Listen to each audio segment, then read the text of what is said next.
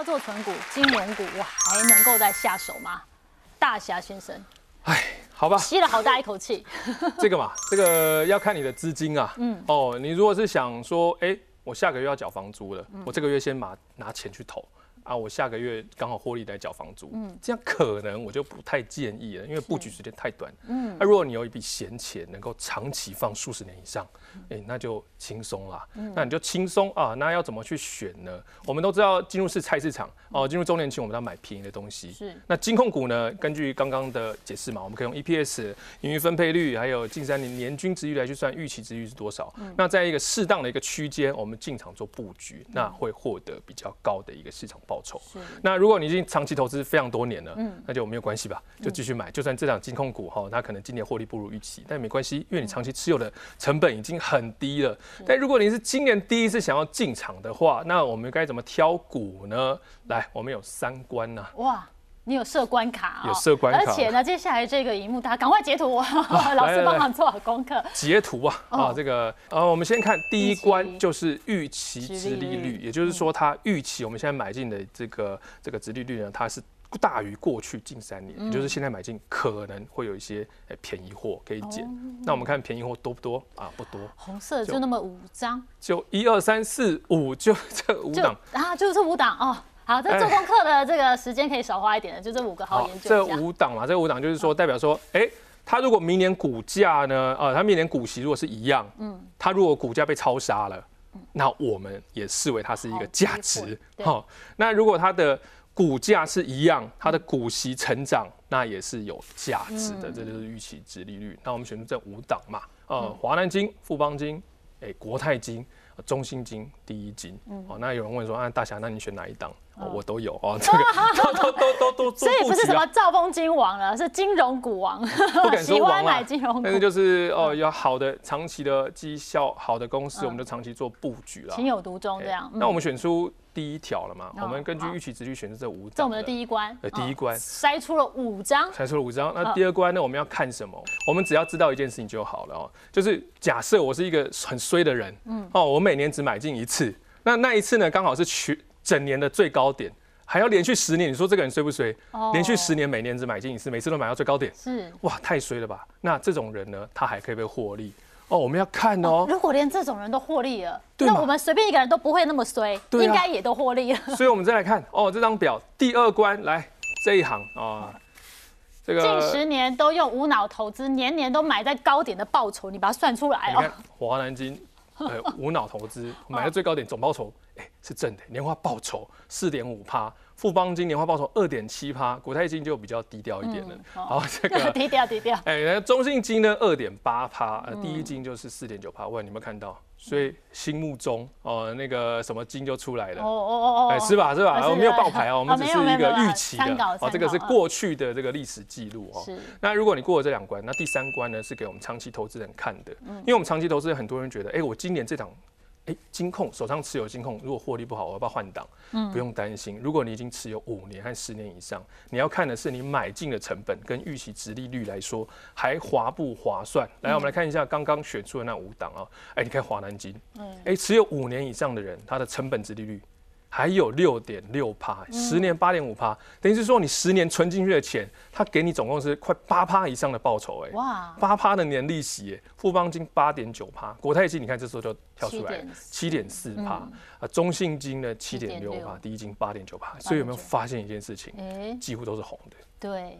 所以我非常鼓励大家，我们长期投资，不要太短线，因为你短线基本上就是在赌嘛。我们赌明天的涨跌，赌下周的涨跌。对。但长线呢，我们看的是这家经营公这家公司的经营绩效。你摆个五年啊，十年啊，绩效都是好。拿它股息，我们进去买嘛。那很多人小资族朋友啊，网友就问我说：“哎，那大小这是过去的获利嘛？那怎么保证未来呢？”哎，我们要想一件事情哦。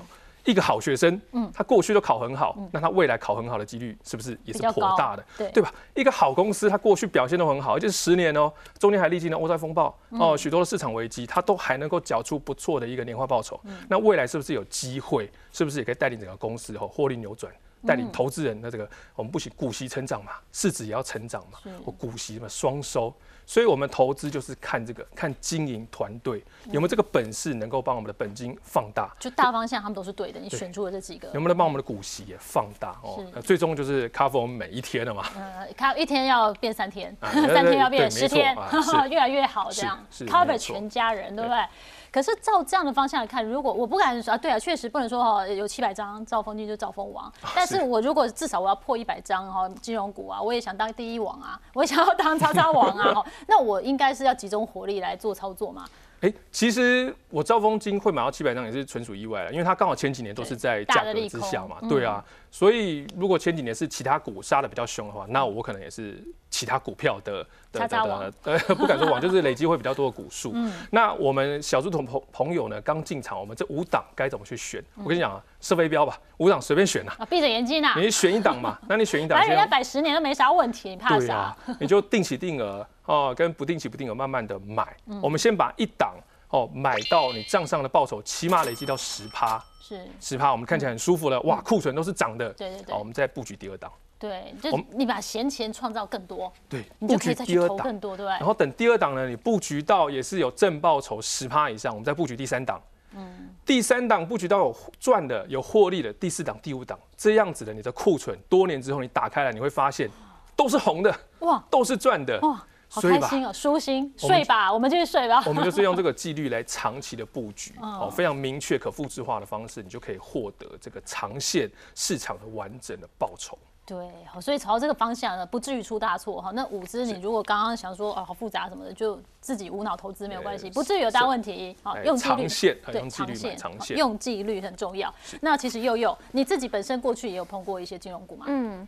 我其实，在二零一五年到二零一七年的时候有存玉山金，然后当时因为二零一七年为什么会卖掉呢？就是其实我过程中也享受到就是股息的一些，我觉得哦很棒。但二零一七年那时候大盘就是上万点，那时候大家都一直天天嚷嚷着说上万点要崩盘啦 之类的，我要塌下来了，对，太高啦。然后我就想说，哎，这时候好像可以把它卖掉，我就卖掉，但之后就没有再买回来。我就把重心其实都主要放在你那时候也是用存股的心态在面对玉山金。对，一开始其实我觉得很多人都会经历像我这样的阶段啊。我一开始进场的时候其实是想存股，然后存了之后呢，你就会发现身边，尤其是我们财经类的记者工作，你就会发现，哎，身边一堆老师一下喊这个，一下喊那个，你就会想要跟着去做一些波段，然后就没想到就会开始存的就是意志不坚，你就会改跟老师做波段，然后就开始赔钱，然后赔完之后你会再回来想说，啊，这样子去年可能赚的，然后今年都赔光了，我还是。是存股好了，就会在一开始就存股，然后又被人家讲讲，又跟着软又跑了这样。当然，我觉得就是还好，就是近两年我觉得就是有稳定下来，那我就开始就是主要还是存股这样。存股真的贵在意志坚定，而且我觉得其实你可以做一个分配比例，比如说以我自己来说，我就是大概五呃我的资金总操作资金大概就是五十五 percent 是存股，嗯，然后可能大概三成是波段的个股，就是你还是有做一点对，就做一些波段，因为我觉得年轻人都会手痒，你一定会听到。别人买什么赚很多，你今年可能就会想要跟一下。今天可以来一下，干嘛今天不来？没错。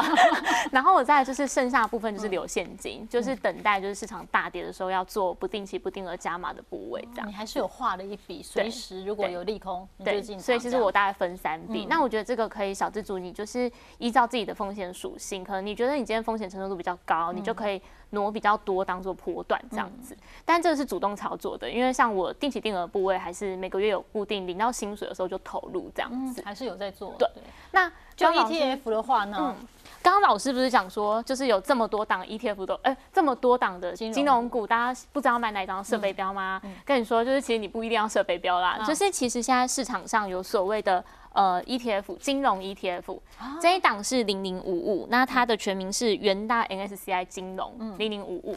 那呃，这个是它八月的投资月报。嗯，你可以发现说，其实它前就是因为它就是追踪金融相关的指数，嗯，所以它里面的个股百分百都是金融股这样子。所以如果你真的不知道怎么选。然后你或者是也没办法像老师十三个对，你没有办法自制大侠 ETF 的话，你就是可以买现在市场上唯一的就是这一档啊，我又没有收叶配的钱，又来了，顺便分享一下。不过里面金融股里面我看还有中租哎，哦，中租是算是金融类股里面的租赁业哦，租对，因为金融股刚刚讲说是有分五大类嘛，所以它其实也算是其中一种这样。所以如果我真的要做存股的话，好了，大侠帮我们总结一下哈，这个年轻人如果他们要存股的话，有没有一些心法嘞？哎，我首先要。解释一件事情，像很多人存股嘛，就以为存股就是存了不卖哦。嗯。那其实我们就想一件事，我们小时候想要买一个球鞋，我们先怎么样？存钱，对不对？嗯。我们想要买一个漫画的时候，我们就存钱；买电玩，我们就存钱。存到钱，我们就怎么样？把它换成自己想要的东西嘛。钱没有不见，是变成你想要的样子。想要的资产，所以我们长大，我们的存股也是一样，透过存股长期投资的方式，累积你个人市值和资产。嗯。累积到的时候呢，我们就拿去换你要的房嘛。你要的车嘛，甚至说，哎，我就懒得卖，我就放在那边，变成是我想要 cover 现金流的一台印钞机。哦，你每天起床都是被股息叫醒来的声音，啊，多舒服！好开心哦，吵醒我吧。那小资主关键第一件事情要做到一件事情，就是专注本业，专注本业，先钱投资，先钱再来投资。哦，然后再来长期投资，股息复利，股灾来时按照纪律。哎，怎么有顺口溜的感觉？呃，有押韵呢。那专注本业其实大家都很知道啊，那很简单啊。像现在股我们的股市不是在说好听就是价格收敛啊，是吧？那我们想说，一般小资主他就很很很紧张，说，哎，大侠他投资股市一年，怎么账上资产哦一直在亏损？哎，我就问他说，你还有几年才退休？他说三十年。我说，哇塞，你投资才一年。就开始打折了，就代表你后面二十九年可以买到便宜的股价，哎，哇，你好正向哦，是吧？哇，正向的正能量。然后我就跟他讲说，哎，你有看过有任何人在他还没有存到房屋的投期款之前，喜欢房价一直涨吗？不希望啊，当然嘛，我就买不起呀，买不起，我投期款都追不到啊。所以当小资主他三十年之后退休，他还没有累积到股息或是说现金流的那种印钞机之前，他怎么会希望股价一直涨呢？对呀，就跟买房子概念一样哦。对，没错，最好就是三十年越好，最好就是十年哦，它在底部震荡，哦，二十年我们慢慢布局，等你要退休前十年它开始涨。哇，那一次赚的，那真的是盆满钵满了。嗯，这是一个关键。那闲钱投资就是说，当我们要进场做布局的时候，我们一定要有个观念，嗯，那你这笔钱要放数十年以上。嗯，如果你不能放数十年以上，或者说你对这档公司你有疑虑，觉得哎，它三年之后可能会倒，那你干嘛要买？是吧？我们麻烦 投资一定要想办法，就是啊，放数十年以上，这是最基本的。所以专注本业型的投资，好，这是基本的观念。那长期投资股息复利的，其实这也是一个关键哦，因为我我们会发现一件事情，一定像大家不是说，哎，股灾来的时候，他就要买在十年线，是吧？每个人都要买在十年线。十年线真的来的时候，你知道那当下是一个很可怕的情况吗？是，所有人都在抛售，才有十年线可以买，等于这个十年人他就一直在抛售，抛到十年线的均价。可是有另外一招，你很简单就可以达到十年线了。嗯，你只要定期定额，不定期不定额，连续十年纪律，你个人均价就是十年线。像我们投资最主要，我们分享给大家投资最主要一个关键就是记复制化。嗯，这个方法不能只有我才能用嘛。哦，你们大家都能用一套可行、长期有效的方式，才可以让大家都享受这个市场长期的完整。报酬嘛，才能也被 cover 一下。对对对，大家都被 cover。其实股市它的初衷就是希望大家能够在股票市场里面呢取得这个企业它长期的红利。哦，只是后来变得是买票卖票这个赚价差了，所以我们还是尽量呼吁哈。那专注本业长长期，我们认真与努力加薪哦，创造这个良好的经济体啊，台湾的经济体，我们再拿闲钱做投资，跟企业一起享有分红，这样的人生会是非常的好。你会你把你生活比重哦放在生活啊，哦就少于盘中嘛，你就不会焦虑太多。哦，看人都和善 啊，是吧？难怪你一脸和善，果然是个大侠，对对，功夫了得这样子。但是我们可以有不同的进场的方式，对不对？我们要做一点基础的判断，对对，没错。那我们看这张板子哈，哎，这个金控股这个三段进场法其实非常简单呐，我们就看年度 EPS。那关键在哪里的？是因为哈，金控股市场对它的一个定价，都大多数都来自于它的股息发放。嗯，也就是说明年股息如果变多，那市场认同它的价格可能就会变多，就会变高嘛。好，比方说，哎，都认同是五趴股息，好，二十块股价。乘以零点零五就是一块股息，好是吧？现在来数数学课。那如果它的一个预期股息变成是一点五了，比今年还多零点五块，那市场在认同零点五趴的殖利率情况下，那股价可能会提升到三十。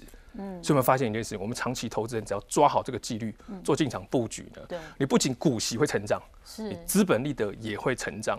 也就不管息我也要，我要市值我也要嘛，什么都要哎。对我什么都要嘛。那股息从什么而来？EPS 就是它的获利而来。是是是。那我们来看哦，这个三段哈，这个年度 EPS 累积如果大胜去年的话，代表说它明年在年初一月公布整年度 EPS 的时候。它的股价，哎，市场就知道了。我们可以期待，对，可能就会期待股价就开始涨了。这是个好家伙。所以，我们只要看到这档金控，它的年、它的年、它的那个累积年度的获利有有啊，不，真的不能讲大胜啊，有超过一趴，有胜有胜就可以了。我们拿到喜啊，如果这个喜你也是闲钱哦，也可以久放哦，那我们就直接投入。哦，当然大胜最好，但有胜就好。哎，我们就直接投入啊，你不用担心哈，年初可能就开始起涨了。哦，那第二个呢，如果是平均哦，这个是可能跟去年差不多是持平的，这时候市场就会有忧虑，就觉得哎，你到底会不会赚钱呢？整年度的哦，对啊，那可能哦，市场会这个怀疑啊，而不是说怀疑的，就是会迟疑一阵子，会看情况，我们就看到明年初一月，那我们就拿到息，我们就慢慢的九月、十月、十一、十二分批的做。投入哦，那如果中间有市场超杀，我们还可以买出一个微笑曲线，这个累计获利会更多。那第三点呢，就跟今年的情况一样啊。哎呀，今年是这个今今年这个年度 EPS 各大金控几乎都是累积哦逊于去年，而且不只是逊于，还是大逊。那为什么我们会建议就说，哎，你可以九月领息之后分批买到隔年四月底呢？其实四月底它是一个。呃，假设就是四月底很有些金控，它会在四月左右开始公开股息发多少，那股息发多少，市场就没有疑虑了。可能在那时候，市场就开始去推高它的一个价格。就注意股东会嘛，对对？注意股东会前的那个董事会，董事会会先公布，那股东会大概就是在五六月，哦，我们就在董事会的时候，那我们就九月领到息，分批买到隔年四月底。而且通常呢。通常这个像今年这个情况，不是各大金控 EPS 都累积逊于去年嘛？嗯，所以它年底就有一个什么新闻恐慌性，哎，明年不发股息了哦。那我们就可以利用这个新闻震荡的区间，然后外资开炸的区间，我们赶快进场，不是赶快，按照几率慢慢的买到明年四月底，是是是，谢谢这样会比较好。一直提醒我要是要慢慢买，不要照进，不要照进。那那如果前三个哦，你觉得你懒得？懒得用的话，那我们就直接要是设定定期定额就好了，慢慢买进嘛，就不要去猜那么多。就是这四种方法哦。是，嗯，那如果说我们真的是要来买金融股的话，我希望我能够买到一个漂亮的价格。哎，有没有一个好一点的方式教我们一下？有，我们来看一下，因为我们刚刚就有说嘛，呃，这个金控股我们可以用它的年度获利来去推算。哦，那推算出来你要怎么买呢？刚刚不是有三道吗？哦，看 EPS。那第四道呢，就是说按照纪律。那纪律是什么纪律？有一道叫不定期不定额。哦，哎。敢问大侠，这是哪一招？布局的时候是看跌买进，涨看戏，涨看戏跌买进，就是它如果涨的话，我们就看戏。是啊，它如果要跌的话呢，我们就看当天剩余的闲钱有多少。哦，还是用闲钱这个概念。对，闲钱的概念。不要给自己压力。哎，是。那我们怎么去决定今天有多少闲钱呢？很简单，你就看你下次领到钱是什么时候。那退休股东了嘛？我们就是看，哎，下次领到钱就是领到股息的那一天哦。所以我们的公式非常的简单哦，这跟一点 MC 平方一样，非常的简单，没什么没什么大道理嘛。就是我们去算距离下一次领息交易日还有几天哦。比方说，我距离下一次拿到钱哈，拿到股息的钱还有一百五十天，那我手头上我有的闲钱是十五万，今天哦，哦，那我就十五万除一百五十，那是不是我今天就可以花一千？哦，可以花一千块。那有没有发现这个规则是什么？你就算每天买一千块，你买一百五十天后，你就领到股息了。哎，所以它中间有下跌，你也不怕嘛？躺着都中了，对不对？就慢慢买，买到它领到股息一天，你有钱可以继续买。嗯，所以没有任何一天你是可以花超过这个闲钱比例的。嗯，让每一次的下跌你都有资金，我有底气，我可以继续的布局哦。那我们知道底气是很重要的。对，你在股灾，什么叫做什么叫做底部呢？哎，什么叫做最恐慌的底部？就是。明明就是，你就觉得他来到一个相对便宜区间，你手上没有钱可以买啊，哇，这时候就很恐慌。来到周年庆的时候，手上没有钱，是不是很恐慌的感觉？是恐慌，真的很想把自己打死，就是这种感觉。没有规划好嘛。对，我们就是用这个纪律来去做布局，哈，就是啊，你就不会错过金融股嘛，便宜的金融股嘛。对。那怎么买到便宜？就是每天都买一份，你总有总有一笔是买到最便宜的。对对，有时候会买贵，有时候买便宜，可平均起来好像也还可以，对不对？对，是。那如果我们要来计算哈，什么样的价位带是比较可以接受的话，也是有一些方法可以参考。对，我们刚刚有说，我们可以金控股的价格，哦，大多数都是用股息来去反推它的一个股价大概在哪里嘛。那金控股的股息非常好算，我们就用 EPS 乘上盈余分配率，嗯，哦，再去除以它近三年的一个值利率。哦，你把时间都拉三年就对了，因为分配率也是看这三年。对，看这近三年是怎么情况啊？如果你是更保守的话，我们拉到五年、七年、十年也可以，还可以参考哦。十十年的话，环境变化这么大，那个就是一个参考值了。我们就可以看到一个值，但是我们还是按照纪律做布局嘛。我们就在这个区间去算出这个金控股你可以接受的价格来去做布局。那就来算喽。您的兆丰金，这个 兆丰金，哎，这个兆丰金，我们看哈，这个年度 EPS，我们先预估嘛，它年度 EPS 可能是一点六块。嗯。哦，然后近三年盈余分配率呢？大概就是八四点三三，这边是趴数，我们要看的是趴数，是，所以一点六乘上零点八四，然后我们再除以近三年的年均值利率。那为什么要除以近三年年均值利率呢？因为它是一个市场给定它的一个价格，嗯，哦，那我们有看到各档其实不太一样，有些金控股呢，它市场给它五趴，有些金控股给它四趴，哦，这都不太一样，都不要看个股跟它自己来去做比较。那经过我们这样算了下来，你就发现，哎，兆丰金它的一个。呃，这个叫价值区啦，价值区哦，因为价格二七脑扣连，现在跌破三十都没机会了。对的，比较难哦，是奇怪。哎，兆丰金也不是我把它买起来，也不是台湾散户买起来，我们这个查，兆丰金它其实是十五档金控里面散户比例最少的其中两档。哦，所以不太会是散户造成的。对啊，都是大户啊，法人把它买到这个未来的价格，因为大户觉得。哎，他可能三年之后，他可能股息恢复，嗯，他可能股价会上升，嗯，所以大户现在就怕卖到三十三块、三十四块，哦，这个叫 price in 已经到好几年之后了。嗯，那第一金呢？我们来看，哎，第一金，哎，它的一个价值区在二十六块，嗯，跟现价是差不多的，嗯，所以我们是投资朋友的话，我们看这两档，哦，不要说我在吹捧兆丰金呐，真的兆丰金涨太快，我也我也买的很慢啊，嗯，那如果你是投资朋友，哎，进先进场。哦，你是不是看兆丰金会不会比第一金稍微嫌贵了一点？哦，因为现在兆丰金动辄三十多，对啊，那同样的股息差不多的话，第一金可能会获得比较多的股息，可能呐，对，预期啊，这是这是预期啊。那呃，要讲这个预期之前，我们也请老师帮我们整理出，你有找出十四档的呃金融股，对不对？让人参考一下，因为有一些数值是我们要放在心里好好的做判断的哦。像呃 EPS 是一定要放进来的。对，我们先看第一张，好。呃呃，我我我不不忍足赌第二行这样。这个其实我们看那个这个脚本出来的时候，我们说，哎，你绿色墨水够吗？全部都绿色的，所有金融全部都绿色，这个哎，好吧。观众朋友，你们就自己 take take 哈。对，跟同期累积的年成长啊，因为我们刚刚有讲说年成长希望是大胜，哦不要有胜就好。现在不是有胜的问题，现在是输还大输，一路啪啪啪啪啪，哎，负五十五啦。所以今年比的就是什么？比谁衰退的比较少哦。所以我们看，哇，黄连金少一找，好像都是十以上哦。所以我们今年就是看哦，明年股息是预期。可能大多数都会下降的啦，嗯，那我们就看哪一档股票股价被杀的最惨，是吧？是。如果杀的更惨，那等于是预期的报酬也会增加哦，很奇妙就在这边，它可能就是给一块股息，但如果你被超杀，它原本市场都二十块，但你现在股息如果变得是给明年才给零点九块，可是你被超杀到。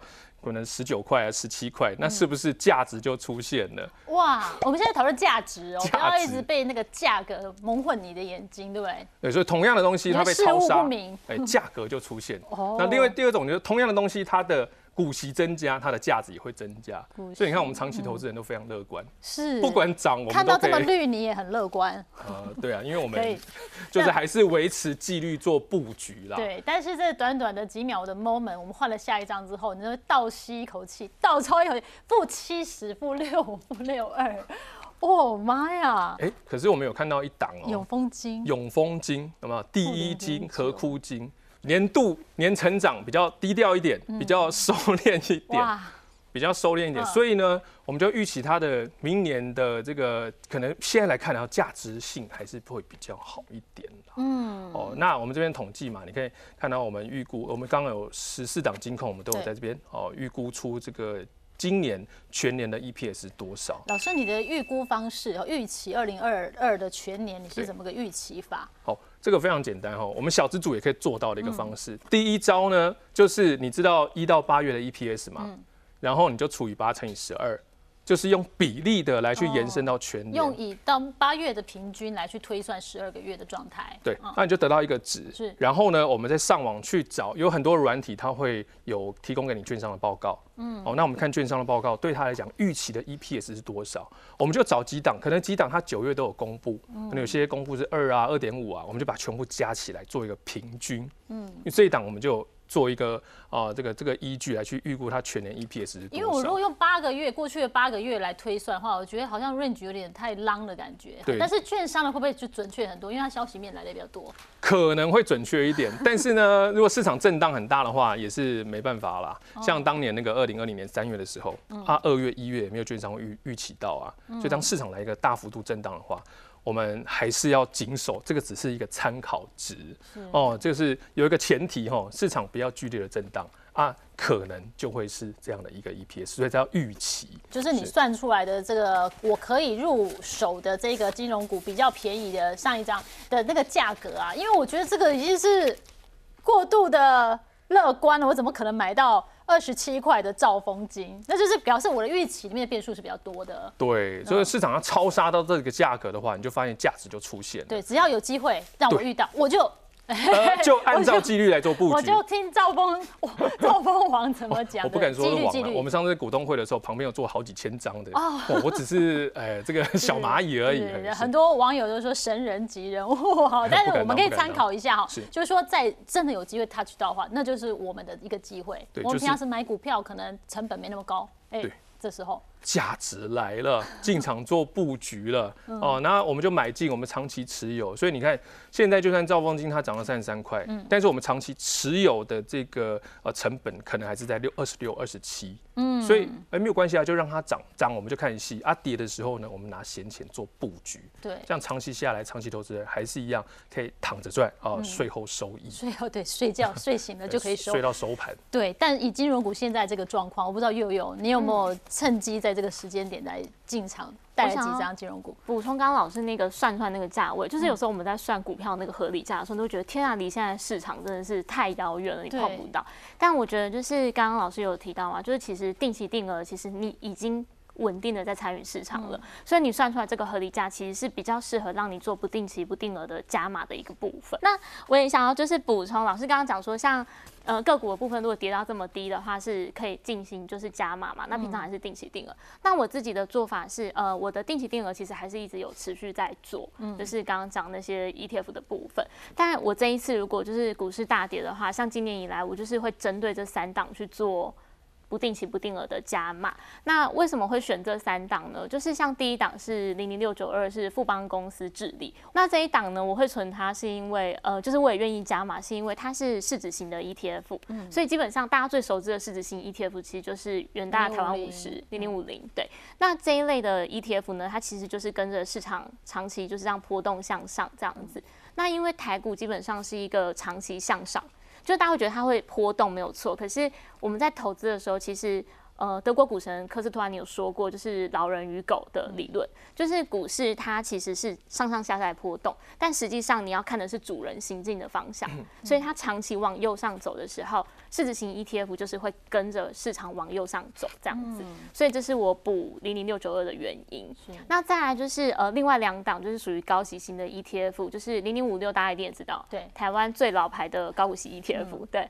那个元大高股息，那零零八七八的话是最近蛮热门的，就是 ESG 对，呃，它叫做国泰永续高股息吧，我记得。对，然后这两档都是高息型的 ETF，基本上会买高息型就是看它的呃现金值利率的部分这样子。